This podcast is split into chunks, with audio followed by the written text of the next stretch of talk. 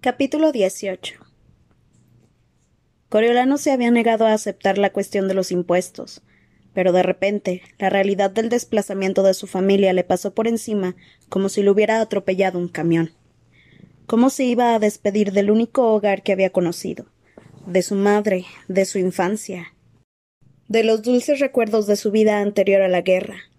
Aquellas cuatro paredes no solo habían mantenido a su familia a salvo del mundo, sino que también habían protegido la leyenda de la riqueza de los Snow. Perdería su residencia, su historia y su identidad de un solo golpe. Tenían seis semanas para conseguir el dinero, para reunir como fuera el equivalente al sueldo anual de Tigris, los primos intentaron calcular lo que todavía les quedaba para vender, pero ni siquiera desprendiéndose del último trocito de mueble y todos y cada uno de sus objetos queridos, les llegaría para cubrir más de unos meses. Con suerte. Y los recibos seguirían llegando cada mes, como un reloj. Iban a necesitar lo que ganaran de vender sus pertenencias, por poco que fuera, para pagar un alquiler. Había que evitar a toda costa que los desahuciaran por falta de pago de impuestos, el escarnio público sería demasiado grande, demasiado prolongado, así que debían mudarse. ¿Qué vamos a hacer? preguntó Coriolanos. Nada hasta que acaben los Juegos del Hambre. Tienes que concentrarte en ellos para poder conseguir ese premio Plinth o cualquier otro. Yo me ocuparé de esto, respondió Tigris con decisión. Después le preparó una taza de leche caliente endulzada con jarabe de maíz y le acarició la dolorida cabeza hasta que se quedó dormido. Tuvo sueños violentos, inquietantes, en los que revivía lo sucedido en el estadio, y al despertarse, se encontró con lo de siempre. Seguiría cantando la abuelatriz cuando estuvieran en su vivienda alquilada dentro de un par de meses. O se sentiría demasiado humillada para alzar la voz de nuevo. A pesar de lo mucho que se había burlado de su ritual matutino, la idea lo entristecía. Mientras se vestía, notó que se le tensaban los puntos del brazo, y recordó que tenía que pasar por la ciudadela para que los miraran. Unas costras rojo obscuro le afeaban la cara arañada, pero ya no estaba tan hinchada como antes. Se maquilló un poco con los polvos de su madre, y aunque no cubrían mucho las costras, el olor lo tranquilizó.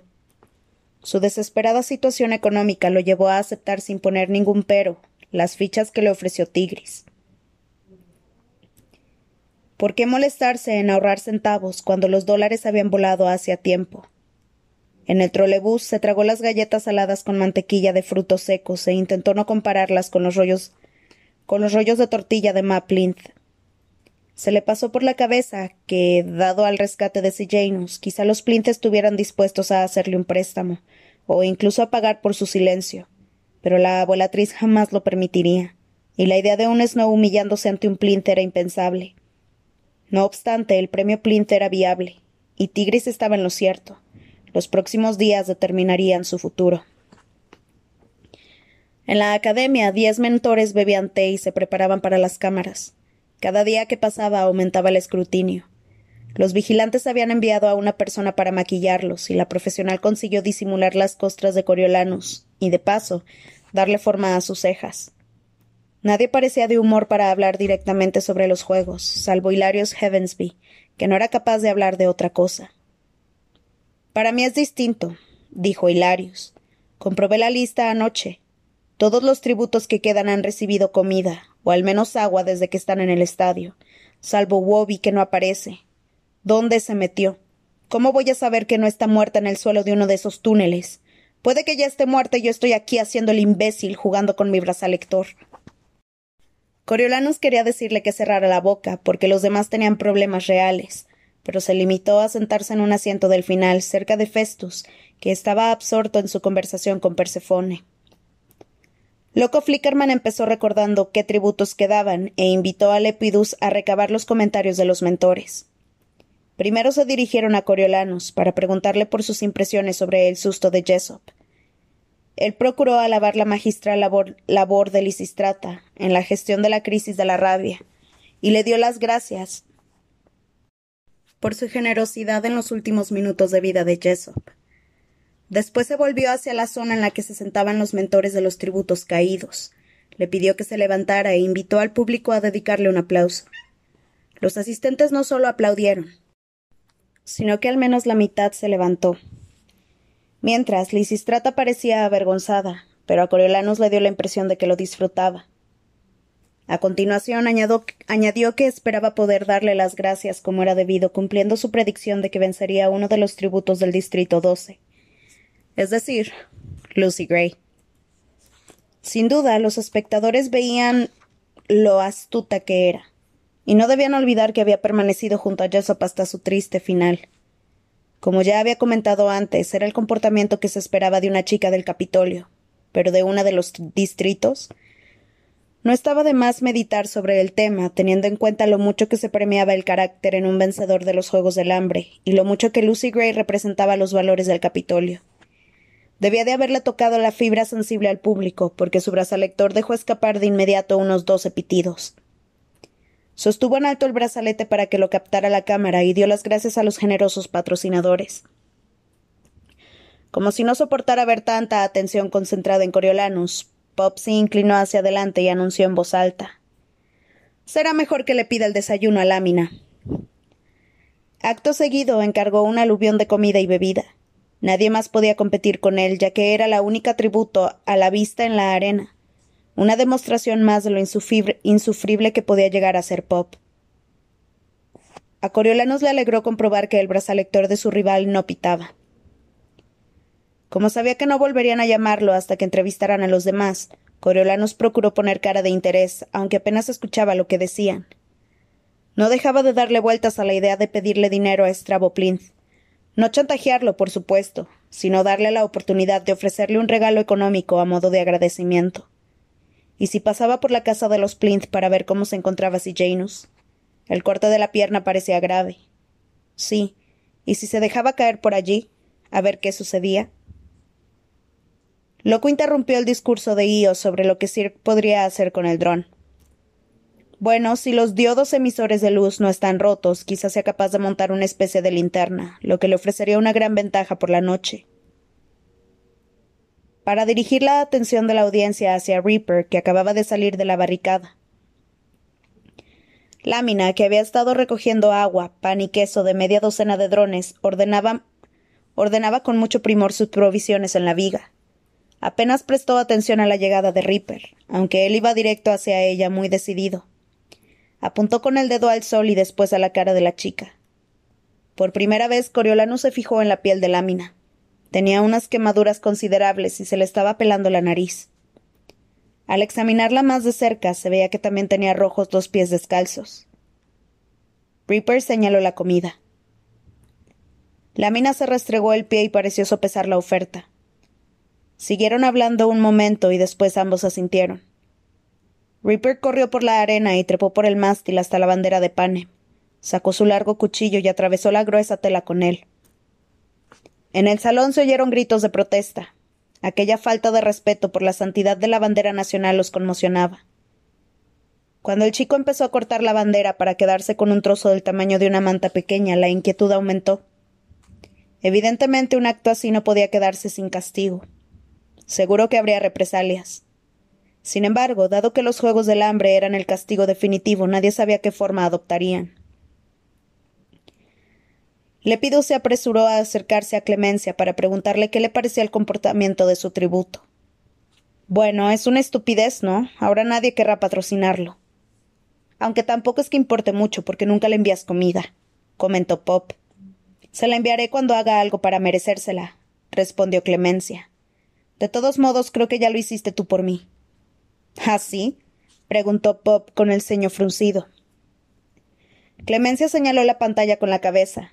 Reaper corría de vuelta a la viga. Lámina y él negociaron durante un momento y después, a la de tres, Reaper le lanzó el trozo de bandera enrollado mientras Lámina dejaba caer un trozo de pan. La bandera no llegó lo bastante alto para poder tomarla, así que siguieron negociando. Cuando Reaper por fin consiguió lanzarla bien, tras varios intentos, ella se lo recompensó con un trozo de queso. No era una alianza oficial, pero el intercambio pareció unirlos un poco. Mientras la chica sacudía la bandera y se la echaba sobre la cabeza, él se sentó con la espalda apoyada en uno de los postes y se comió el pan con queso. No volvieron a hablarse, aunque disfrutaron de una relativa calma, y cuando la manada apareció por el otro extremo de la arena, la mina lo avisó. Reaper asintió con la cabeza para darle las gracias antes de retirarse detrás de la barricada. Coral, Mitzen y Tanner se sentaron en las gradas e hicieron gestos de comer. Festus, Persefone y, Domitia accedieron a su petición, y los tres tributos compartieron el pan, el queso y las manzanas que le soltaron los drones.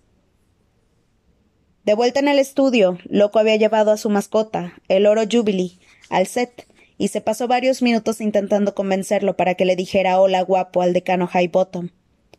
El pájaro, una criatura deprimida en plena batalla contra la sarna, permanecía encaramado a la muñeca de loco, sin decir palabra, mientras el decano esperaba con los dedos entrelazados sobre el regazo. Venga, dilo. Vamos. Hola, guapo. Hola, guapo. Creo que no quiere, loco, intervino por fin el decano. Puede que no le parezca guapo. ¿Qué? no, nada de eso. Es que es tímido con los desconocidos. Alargó el brazo sobre el que se posaba el pájaro. ¿Le gustaría tomarlo? No, respondió Highbottom, echándose hacia atrás. Loco colocó de nuevo a Jubilee contra su pecho y le acarició las plumas con la punta de un dedo. Bueno, decano Highbottom, ¿qué le parece todo esto? ¿Todo qué? Todo este lío, todo lo que está sucediendo en los Juegos del Hambre. Loco agitó la mano en el aire. ¿Todo? Bueno, me fijé en la nueva interactividad de los juegos. ¿Interactividad? Ajá. Siga. Desde el principio, incluso antes en realidad, cuando estallaron las bombas en la arena, no solo acabaron con algunos participantes, sino que cambiaron el paisaje. Cambiaron el paisaje, repitió loco. Sí, ahora tenemos la barricada, la viga, el acceso a los túneles, es una arena completamente nueva y por eso los tributos se comportan de un modo completamente distinto. Y tenemos drones, dijo Loco. Exacto. Ahora los espectadores son una parte activa de los juegos. El decano inclinó la cabeza hacia Loco. Y ya sabe lo que significa eso. ¿Qué cosa? Significa que todos estamos juntos en la arena, loco, respondió el decano hablando muy despacio, como si se dirigiera a un niño pequeño. Vaya, respondió el presentador con el ceño fruncido. No acabo de entenderlo.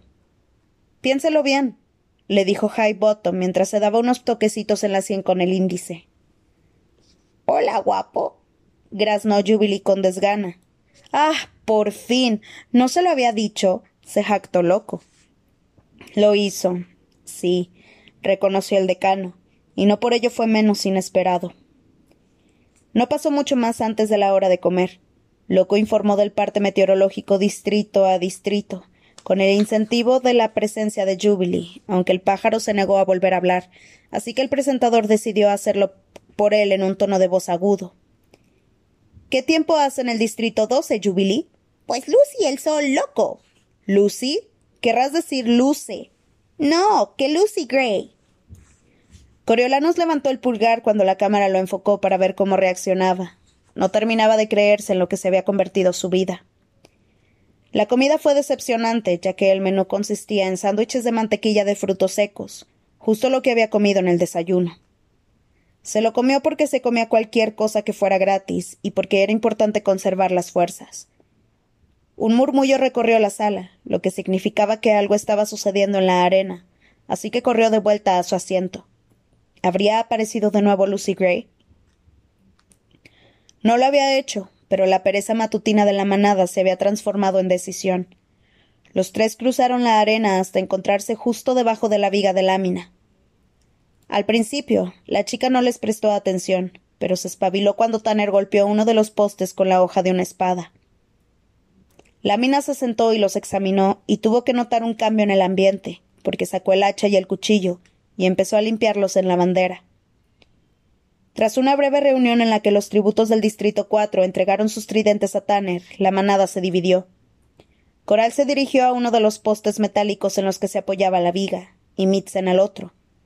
Tanner se quedó justo debajo de Lámina, sosteniendo los dos tridentes. Con los cuchillos en los dientes, Coral y Mitzen se miraron, asintieron con la cabeza y empezaron a trepar por sus respectivos postes. Festus se agitó en su asiento. Allá vamos. No lo conseguirán, repuso Pop inquieto. Los entrenaron para trabajar en barcos. Lo de trepar por cuerdas forma parte de su trabajo, comentó Persefone. Por el aparejo, la corrigió Festus. Sí, lo sé. Al fin y al cabo mi padre es comandante, dijo Pop. Trepar por cuerdas es distinto. Los postes se parecen más a árboles. No obstante, como Pop había estado poniendo de nervios a todo el mundo, incluso los mentores sin tributo en juego deseaban intervenir. ¿Qué me dices de los mástiles? preguntó Vipsania. Y de las astas de las banderas, apuntó Urban. No lo conseguirán, insistió Pop. Aunque la pareja del Distrito 4 carecía del estilo depurado de lámina, el caso es que estaban consiguiéndolo, subiendo poco a poco, cada vez más alto. Tanner les daba indicaciones. Le decía a Coral que parara un momento cuando Mitzen se quedaba atrás. Miren, están sincronizándose para llegar juntos arriba, dijo Io. La van a obligar a decidir con quién luchar, y entonces el otro llegará por detrás a la viga. Pues entonces matará a uno y bajará por ahí, repuso Pop. Donde la espera Tanner, le recordó Coriolanus. Que ya lo sé. ¿Qué esperas que haga? Si tuvieran la rabia les enviaría agua. Ni siquiera te habría pasado por la cabeza, dijo Festus. Claro que sí, le soltó Pop. Cierra la boca. Cállense todos. Guardaron silencio, más que nada porque Coral y Mitzen ya estaban cerca de la cima. La mina giraba la cabeza de un lado a otro, intentando decidir a quién enfrentarse. Finalmente se fue por Coral. No, la chica no, ve por el chico. exclamó Pop al mismo tiempo que se levantaba de un salto. Ahora tendrá que luchar contra el chico sobre la viga. Yo habría hecho lo mismo. No me gustaría enfrentarme a esa chica ahí arriba, dijo Domitia, y, unos cuantos y unos cuantos mentores coincidieron con ella. ¿No? Pop se lo replanteó. Puede que tengas razón. La mina llegó al extremo de la viga y descargó el hacha sobre Coral sin pensárselo dos veces. No llegó a acertarle en la cabeza, pero sí le cortó un buen mechón de pelo. Coral bajó más o menos un metro, pero la mina atacó unas cuantas veces más, como si quisiera dejar clara su postura. Como cabía de esperar, eso le dio tiempo a Mitzen para llegar a la viga, aunque cuando Tanner le lanzó el tridente se quedó corto por un trecho y cayó al suelo. La mina descargó otro hachazo al aire y después se fue rápidamente por Mitzen. El chico no podía competir con su equilibrio sobre la viga, así que solo consiguió dar unos cuantos pasos vacilantes antes de tenerla encima. Tanner lo hizo mejor a la segunda, pero el tridente rebotó en la parte inferior de la viga y aterrizó de nuevo en la tierra. Como estaba ocupado agachándose para intentar atraparlo, Mitzen se enderezó justo cuando la mina llegaba junto a él y le propinaba un golpe en la rodilla con la parte plana de la hacha. La fuerza del impacto los desequilibró a los dos. Sin embargo, mientras ella se recuperaba sentada a horcajadas en la viga, Mitzen cayó, perdió el cuchillo y se agarró a la viga con un brazo en el último momento. Hasta el sistema de sonido de la arena fue capaz de captar el grito de guerra que profirió Coral al llegar arriba. Tanner corrió hasta su, hasta su extremo y consiguió lanzarle el tridente para que lo agarrara. La facilidad con la que Coral atrapó el arma en el aire arrancó gritos de admiración al público del Capitolio. La mina le echó un vistazo a Mitzen, pero como veía que estaba indefenso y no suponía una amenaza inmediata, se volvió hacia Coral y se preparó para su ataque. A pesar de que la mina tenía mejor equilibrio, el alcance del arma de Coral era mayor. Después de conseguir interceptar los primeros golpes con su hacha, Coral giró el tridente con efecto para distraer a su contrincante y se lo clavó en el vientre. La chica tiró del arma, dio un paso atrás y sacó el cuchillo para defenderse. Pero ya no era necesario. La mina cayó de la viga y murió al dar contra el suelo. No. Gritó Pop. La palabra rebotó por el salón Heavensby. Se quedó inmóvil durante un buen rato. Después recogió su silla y abandonó la zona de los mentores sin prestar atención al micrófono que le acercaba Lépidus. Dejó caer la silla al lado de Livia y salió de allí. A Coriolanus le dio la impresión de que se esforzaba por no llorar. Coral se acercó a Mitzen y se quedó de pie sobre él durante un desconcertante momento en el que Coriolanus se preguntó si estaría pensando en darle una patada en el brazo para enviarlo detrás de Lámina. Sin embargo, al final se sentó en la viga, se agarró a ella con las piernas y lo ayudó a subir. El hacha había dejado tocada la rodilla del chico, aunque costaba saber hasta qué punto. Bajó por el poste medio deslizándose, seguido de cerca por Coral, que recogió del suelo el tridente sin usar que había abandonado Tanner. Mitzen se apoyó en el poste para examinarse la rodilla. Tras una especie de baile sobre el cadáver de lámina, Tanner fue hacia ellos. Mitzen sonrió y alzó las manos para chocarlas con él y celebrar la victoria. Tanner apenas había entrado en contacto con Mitzen cuando Coral le clavó el segundo tridente en la espalda. El chico cayó sobre Mitzen, que con la espalda apoyada en el poste lo apartó de un empujón. Tanner se giró en redondo para, para intentar quitarse el tridente a manotazos, pero tenía las púas bien clavadas. Cayó de rodillas con cara de estar más dolido que sorprendido y se dio de bruces contra la arena. Mitzen lo remató cortándole el cuello con un cuchillo. Después retrocedió y se sentó con la espalda apoyada en el poste, mientras Coral arrancaba un trozo de tela de la, de la bandera de lámina para vendarle la rodilla. En el set, el rostro de Loco expresaba una cómica sorpresa. ¿Han visto ustedes lo mismo que yo? Tomisha había recogido sus cosas en silencio, con los labios apretados por la decepción. Sin embargo, cuando Lepidus le acercó el micrófono a voz, habló con voz fría y tranquila. No me lo esperaba. Pensaba que Tanner ganaría. Y creo que lo habría hecho si sus aliados no lo hubieran traicionado. Supongo que esa es la moraleja. No confíes en nadie. Ni dentro ni fuera del estadio, replicó Lepidus, que asintió con aire sabio.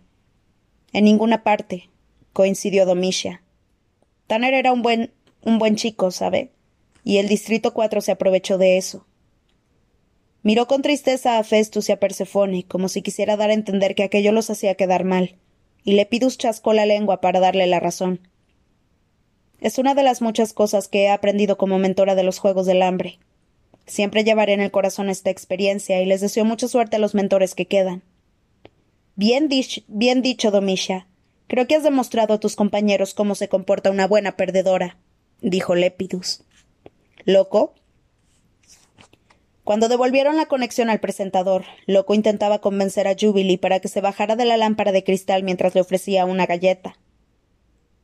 ¿Qué? ¿No ibas a hablar con el otro? ¿Cómo se llama? El hijo del comandante. Prefirió no hacer ninguna declaración. Bueno, pues, volvemos al espectáculo, exclamó Loco. Sin embargo, el espectáculo había terminado por el momento. Coral le vendó la rodilla a Mitzen y le arrancó los tridentes de los, de los cadáveres de sus víctimas para llevárselos. La pareja, con un Mitzen renqueante, cruzó a toda prisa la arena hacia su túnel predilecto. Satiria se acercó para pedirles a los mentores que cambiaran la disposición de los asientos y los colocaran en dos ordenadas filas de cuatro. Io, Urban, Clemencia y Vipsania adelante, Coriolanus, Festus, Persefone e Hilarius detrás. Continuaba el juego de las sillas musicales. Puede que lo indigno de su papel como títere de loco fuese ya demasiado para Jubilee, porque el pájaro se negó, a, se negó a bajar de la lámpara.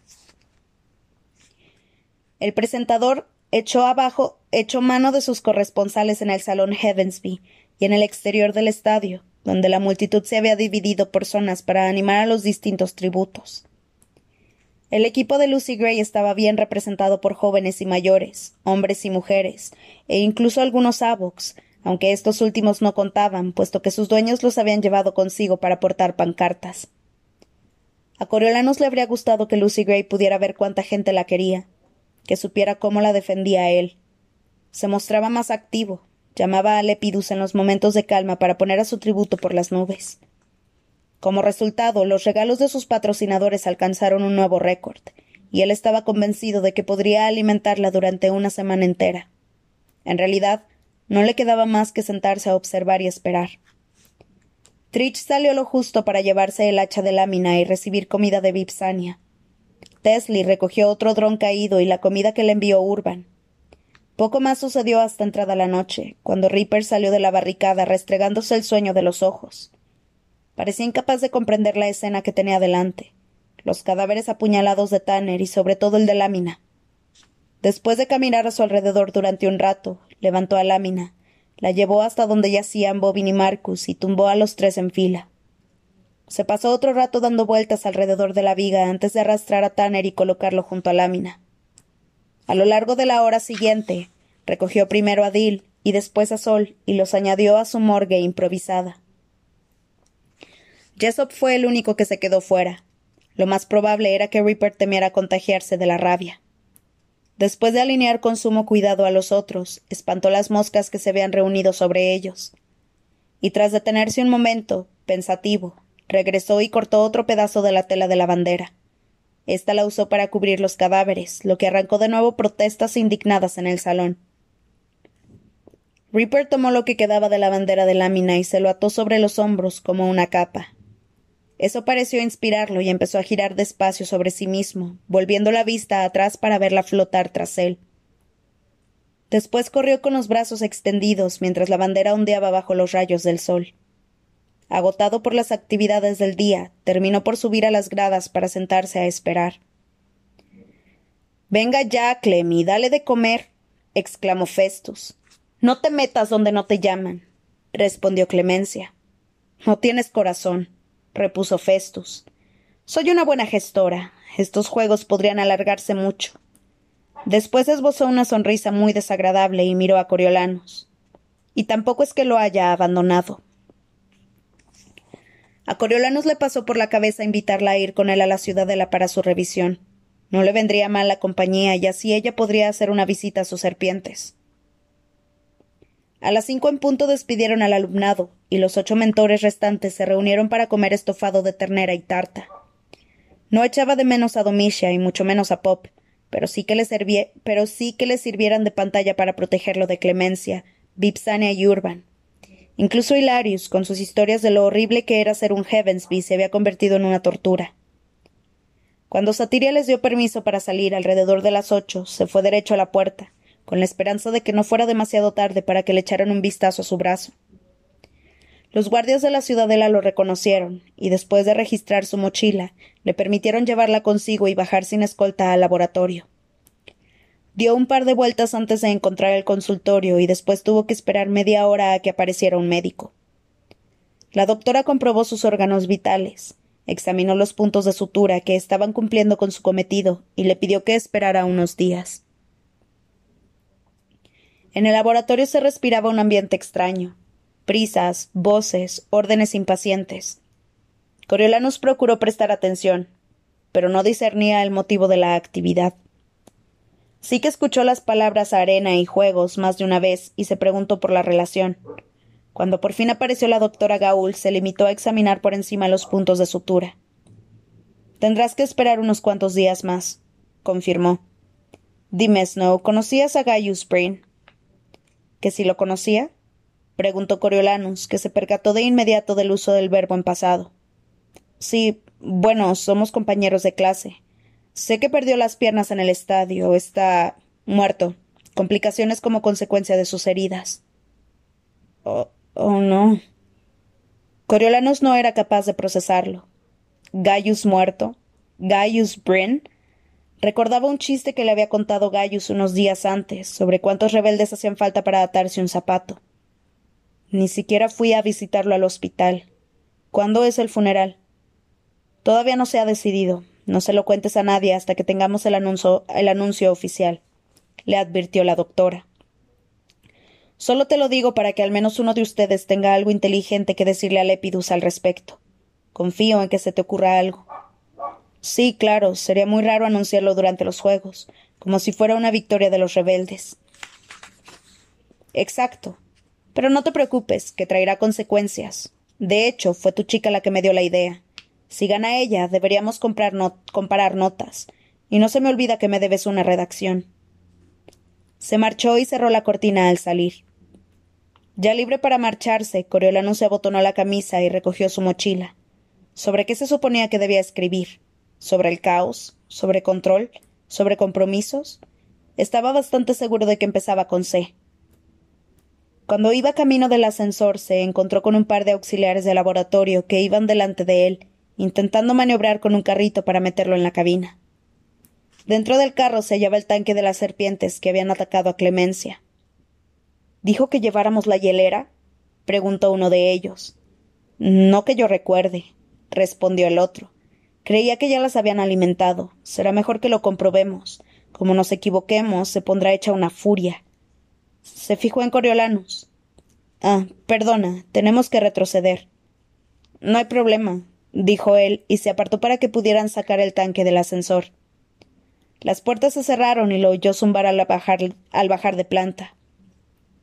Ay, lo siento, subirá dentro de un minuto. Se disculpó el segundo ayudante. No hay problema, repitió Coriolanus, pero empezaba a sospechar que sí había un problema muy gordo. Recordó la actividad del laboratorio, la mención de los juegos y que la doctora Gaul había prometido consecuencias. ¿A dónde llevan las serpientes? preguntó con toda la inocencia del mundo. A otro laboratorio, respondió un auxiliar, aunque los dos intercambiaron una mirada. Vamos, hacen falta dos para llevar la hielera. La pareja retrocedió hacia el laboratorio y dejó a Coriolanus solo con el tanque. De hecho, fue tu chica la que me dio la idea. Su chica, Lucy Gray, que había inaugurado sus juegos del hambre metiéndole una serpiente en la ropa a la hija del alcalde. Si gana ella, deberíamos comparar notas. ¿Notas de qué? ¿Sobre usar las serpientes como un arma? Contempló los sinuosos reptiles y se los imaginó sueltos por la arena. ¿Qué harían? ¿Esconderse? ¿Cazar? ¿Atacar? Aun habiendo estudiado el comportamiento de las serpientes, que no era el caso, dudaba que aquellas siguieran las normas habituales, ya que su diseño genético era cosa de la doctora Gaul. Con el corazón en un puño, Coriolanus recordó a Lucy Gray en su último encuentro, agarrada a su mano mientras él le prometía que iban a ganar. Sin embargo, no tendría forma de protegerla de las criaturas del tanque, igual que no podía protegerla de los tridentes y las espadas. Al menos, era más sencillo esconderse de las armas. No estaba seguro, pero imaginaba que las serpientes serían derechas hacia los túneles. La obscuridad no entorpecía su sentido, del olfato. No reconocerían el aroma de Lucy Gray como no habían reconocido el de Clemencia. Lucy Gray gritaría y caería al suelo. Sus labios se amoratarían y palidecerían, y una pus rosa, azul y amarilla le empaparía el vestido de Olanes. Eso era. Eso era lo que le habían recordado las serpientes cuando las vio por primera vez. Iban a juego con su vestido. Como si siempre hubieran sido su destino. Sin saber bien cómo, Coriolano se encontró con el pañuelo en la mano hecho una bola, como uno de los accesorios de los trucos de magia de loco. Se acercó al tanque de las serpientes, de espaldas a la cámara de seguridad, y apoyó las manos en la tapa, como si estuviera fascinado por los reptiles. Desde aquel lugar estratégico vio el pañuelo caer por la trampilla y desaparecer bajo un arco iris de reptiles.